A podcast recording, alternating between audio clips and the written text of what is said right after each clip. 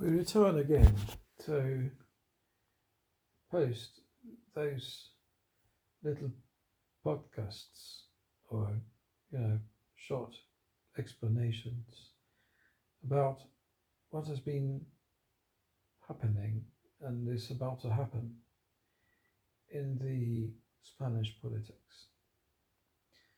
Um, those days have been, and I think that they will continue to be, um, very difficult days for the Spanish nation and for the Spanish constitution.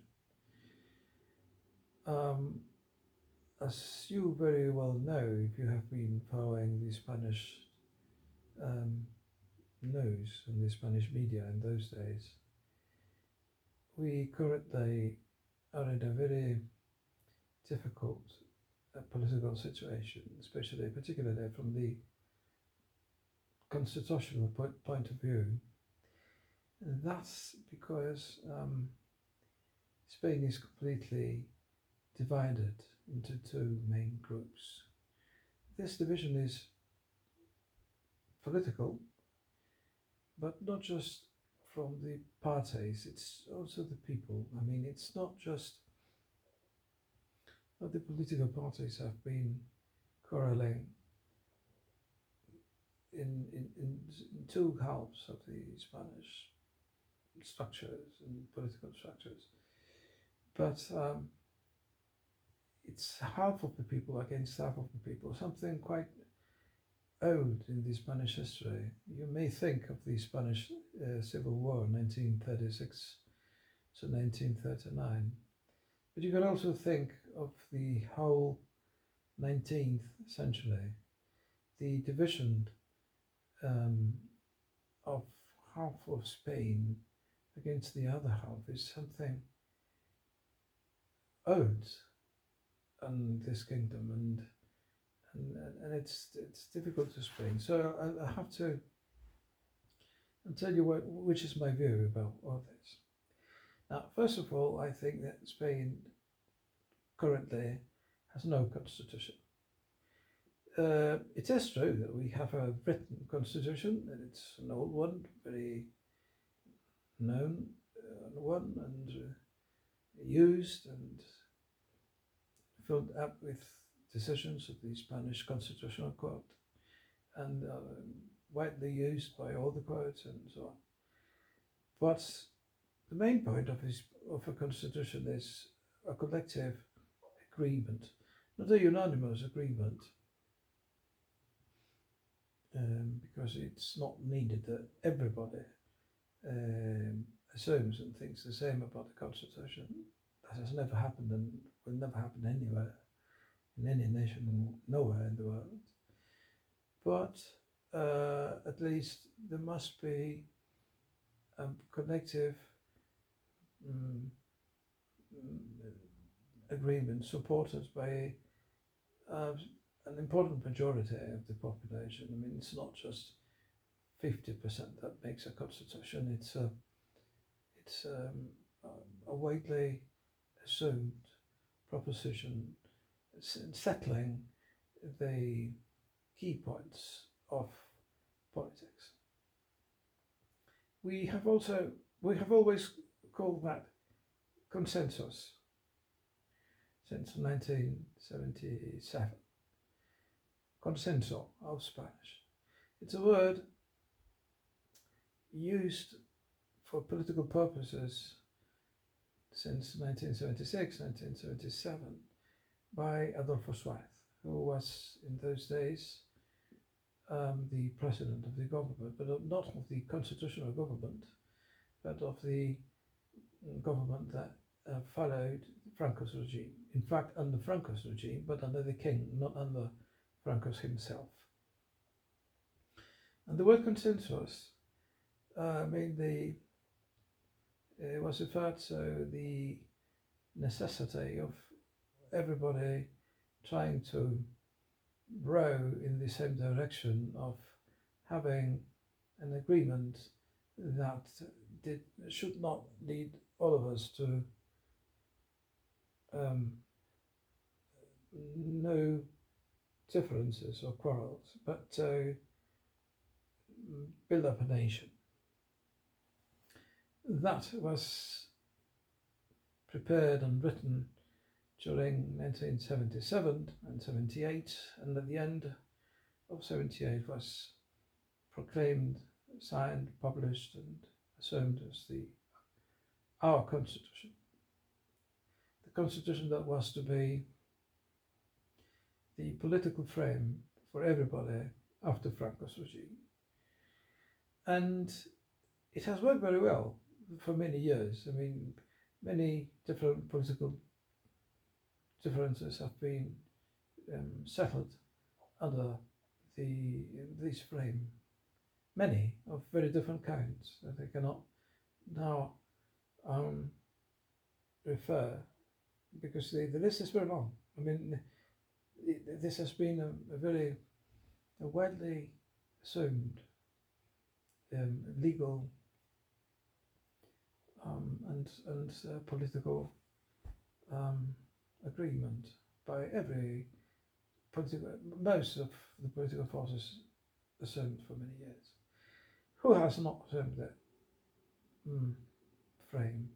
Mainly it was the ETA, ETA, terrorists that did not assume any kind of consensus regarding their own um, territorial independence. And they were violent, and they have been violent for many, many years, killing a lot of people. But that also uh, is a part of our history already, because they have been defeated yet. Uh, there's no more uh, quarreling from that. No more political violence, terrorist violence in, in, in Spain from that point of view.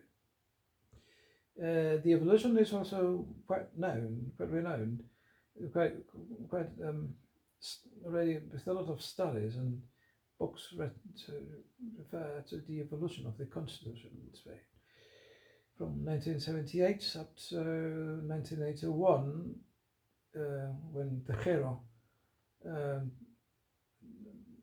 began his coup d'etat, which lasted just one day, two days the constitution worked as it worked. Quite, you know, we were beginning to learn the new rules. After that, uh, the system uh, led in 1982, at the end of 1982, and really practice began on the beginning of 1983 with the first um, socialist absolute majority on both chambers in the Congreso, uh, Congress, and and the Senate. We have two chambers. Um,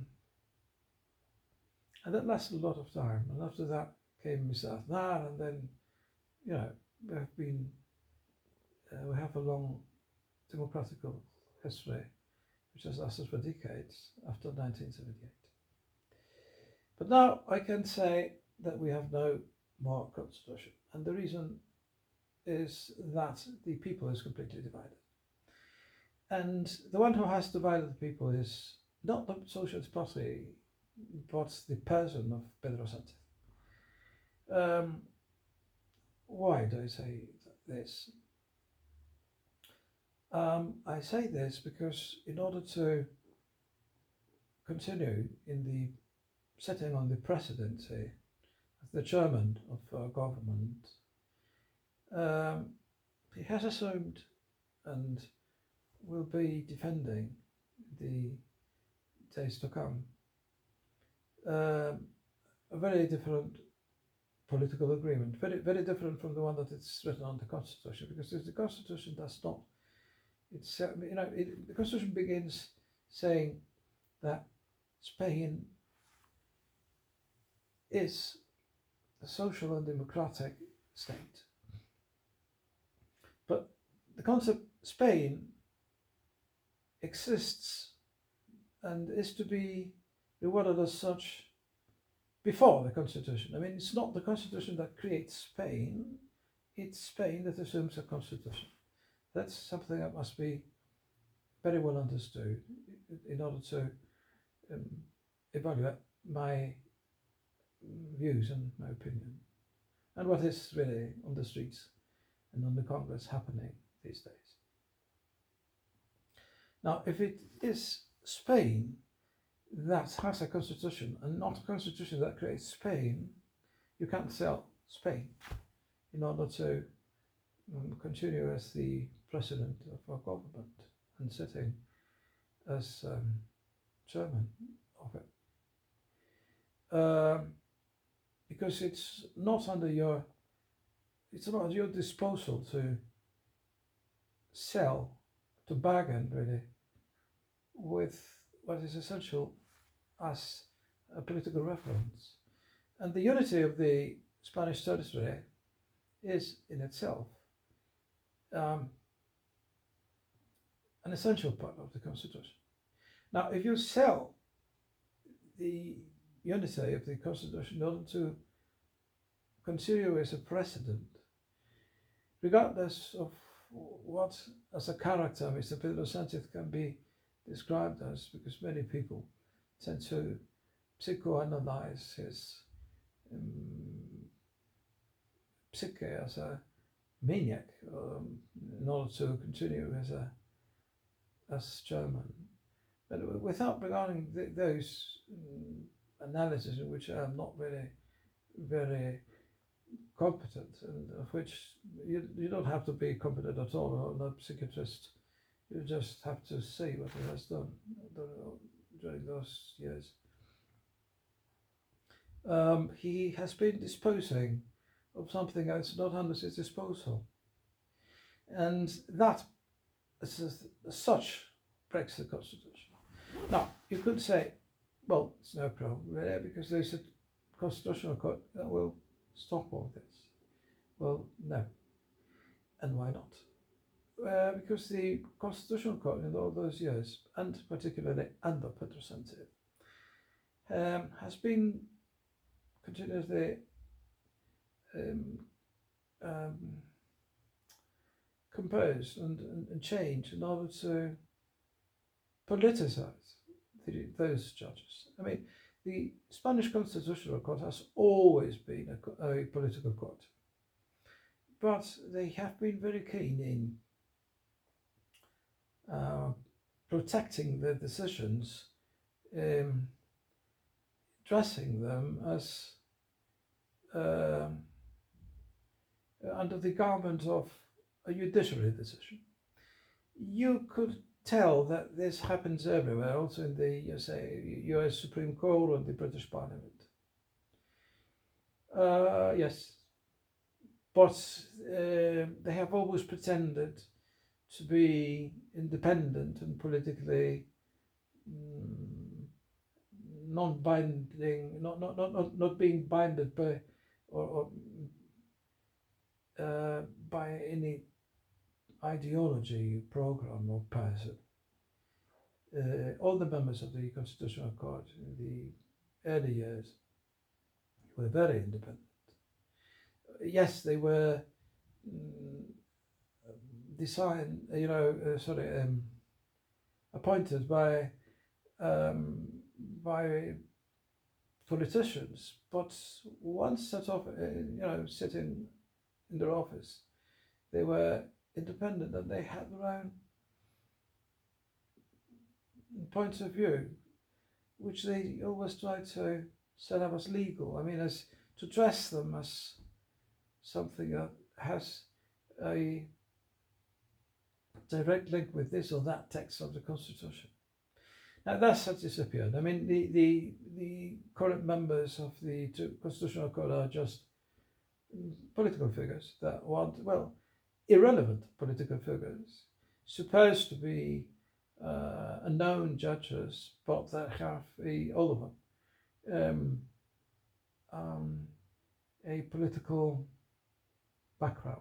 And that happens to, you know, regarding both, uh, so to say, parties, but being the difference that the Constitutional Court has 12 members and seven of them are leftists and five of them right, um, come from the right. So there's no more an equivalent.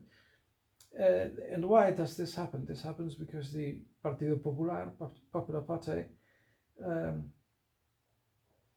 um, was has had been blocking the um, designations of new magistrates for years.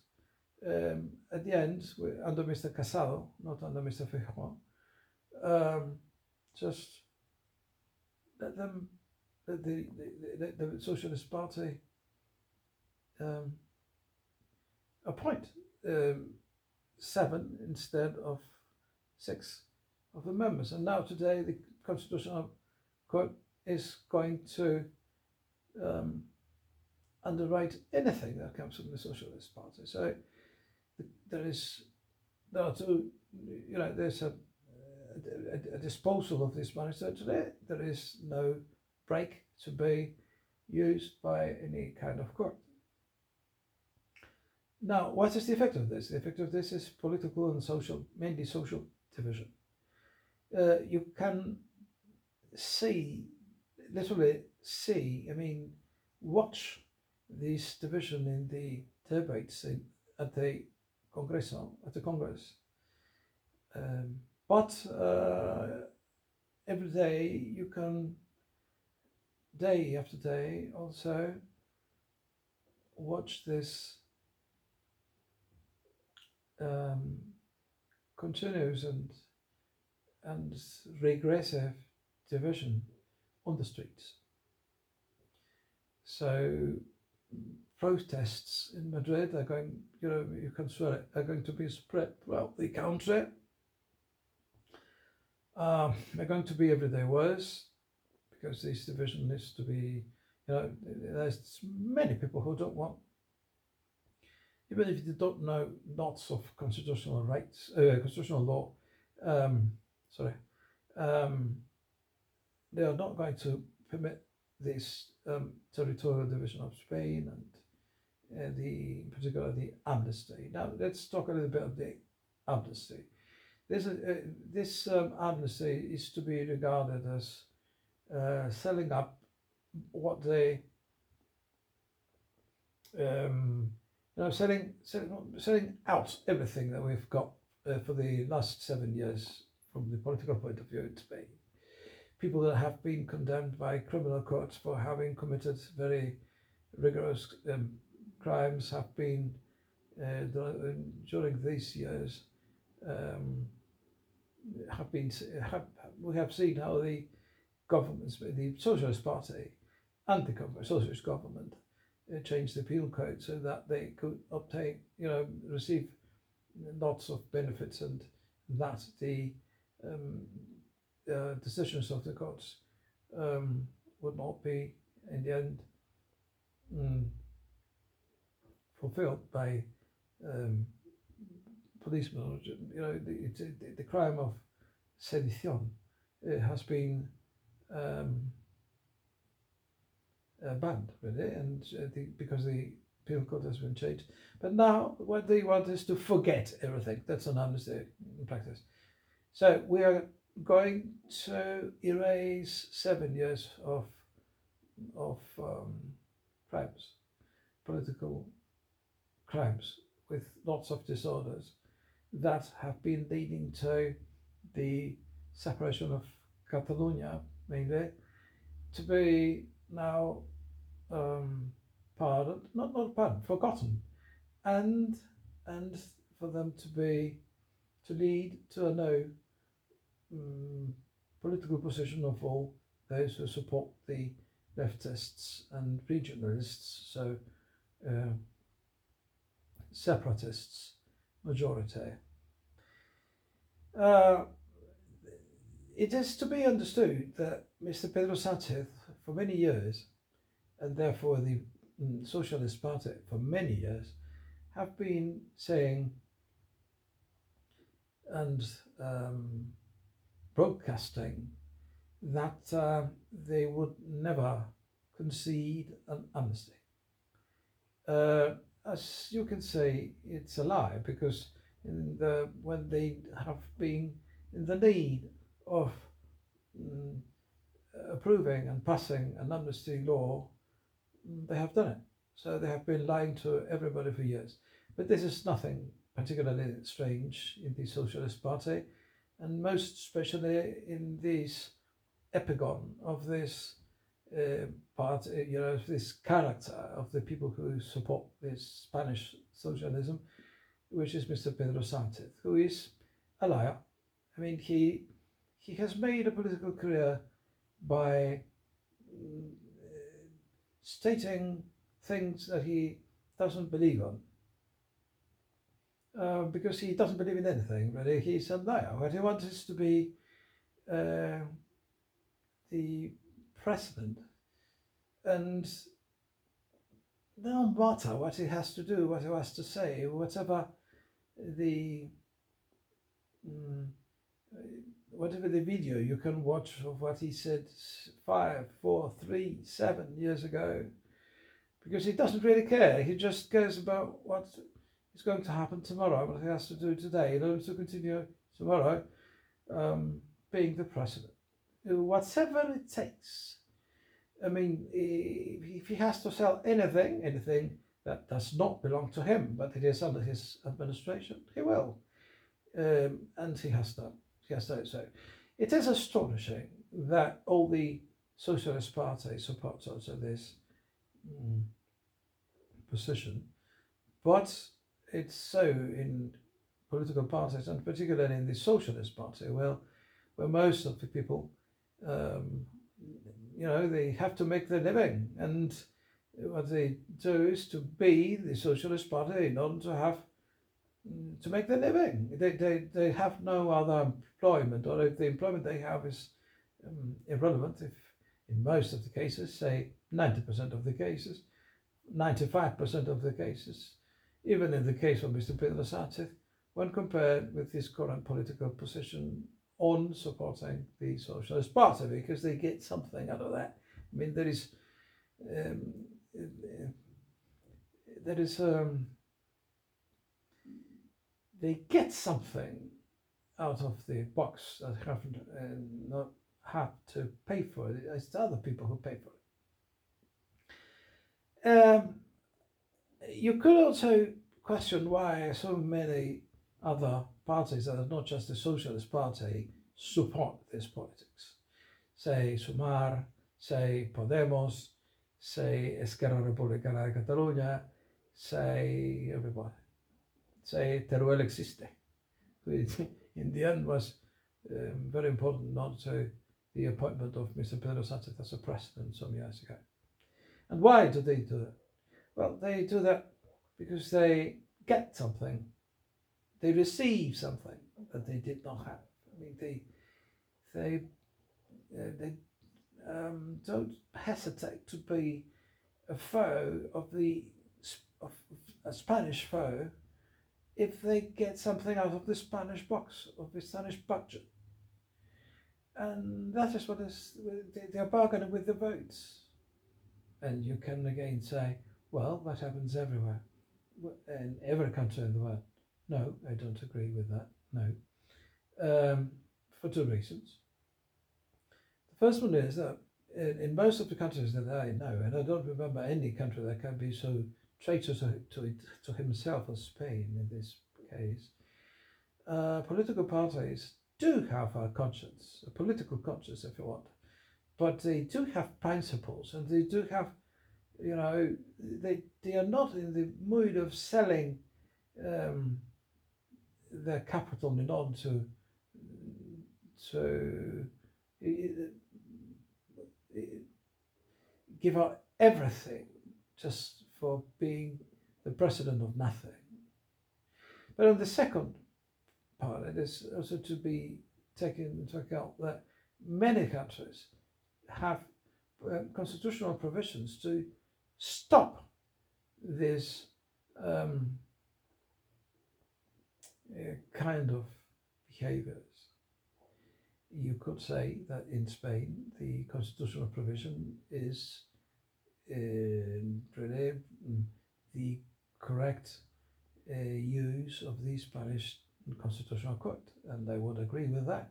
But once you control the limit, the political limit, from the legal point of view of the correct use of the Constitution, um, then you can sell Spain itself and its own territory in order to make a revolution if you don't have this constitutional break, which is the constitutional court, and that is the case. I mean, um, the question is there is no constitutional court. Now we could also say, well, in Europe they are not going to uh, understand this, and they're going to stop the uh, this kind of misdemeanors in the Spanish constitutional behavior of their own president and politicians. But no, no, not really, because of the treaties in, in the European uh, treaties, it's, it's, it's not really, they're not signed in order to defend political positions of a national, you know, uh, or assumptions of each one of the member countries. So not really, and, and, and I have no hope and no expectation uh, for the European institutions to be helping us. What they can do, perhaps they will do, is once the our economy sinks, they will, um, you know, somehow um, um, watch out in order uh, for Spain to comply with the rules. But uh, that will take a little bit of time, and I don't think it is good to wait and wait and wait for Spain to sink into this sea of debt and uh, public debt um, that cannot be repaid with the current um, taxing um, to intervene, first of all. And the second is Spain is not Greece or Ireland or Portugal. They are much bigger and if we ever have um, economic problems much more than political problems, and economic problems come after political problems always. Um,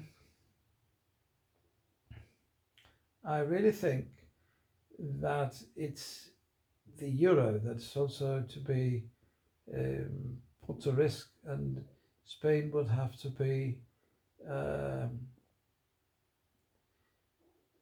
under quarantine, but the euro under enormous pressure, and that uh, so I think in practice that it is Spain currently taking enormous risks um, that are going to harm the European monetary policy. There is a final consideration that I would like to do today, even if it is podcast is or has been or will be uh, too long, which is also the strategic position of Spain. You must remember that Spain is a NATO member, and particularly that, as Franco always uh, recalled, we have a privileged geostrategical position so that we are the background of any war that has to be fought eh, in Europe. And we are the first front of any war that has been or could be fought against Arab countries. Those two strategic considerations are on the table of the NATO every day and are considered to be edge of the um, Spanish and European defense policy and the United States uh, always have had a lot of um, have given a lot of importance to this strategic position because we are the key to the Mediterranean too, and the key for them where we, we have a, a, a lot of American troops are um, settling on on our territory uh, it is very important to be considered what kind of leftist is going to be the president of this government. And due to strategic considerations that you, well, they're very quickly uh, exposed and explained, um, are, very, very important. And now a final thing you may think that this is what is going to happen, and this is the new frame, and this is what is going to happen, and so on. No. This, uh, why not? So, how is this possible? After this uh, long speech, I can say that even so, the current political position is not stable and uncertain. well, it is so because Mr. Pedro Sanchez, I have already said, is a liar. And now he has been lying to the Catalanists. I mean, the Catalanists think that once the papers of the Socialist Party, because Mr. Pedro Sanchez has not signed any of these papers. But anyway, he has led the people to to to put their signature under these papers. Now, you may think that Mr. Pedro Sanchez is going to fulfill all what I see has already agreed. no, because he's a liar. So he has been lying to all the Catalanists who will give him their votes. And once he is the president, he will forget. And forget means forget everything he has underwritten because he does not believe neither in this, neither in, in, in has said or could have said, because he's a liar. And this is a point that the Catalanists have not put into the equation, and they should have. So I wish them luck, but uh, you can be absolutely sure the situation is going to be bad, but not as bad as you think. because he's a liar.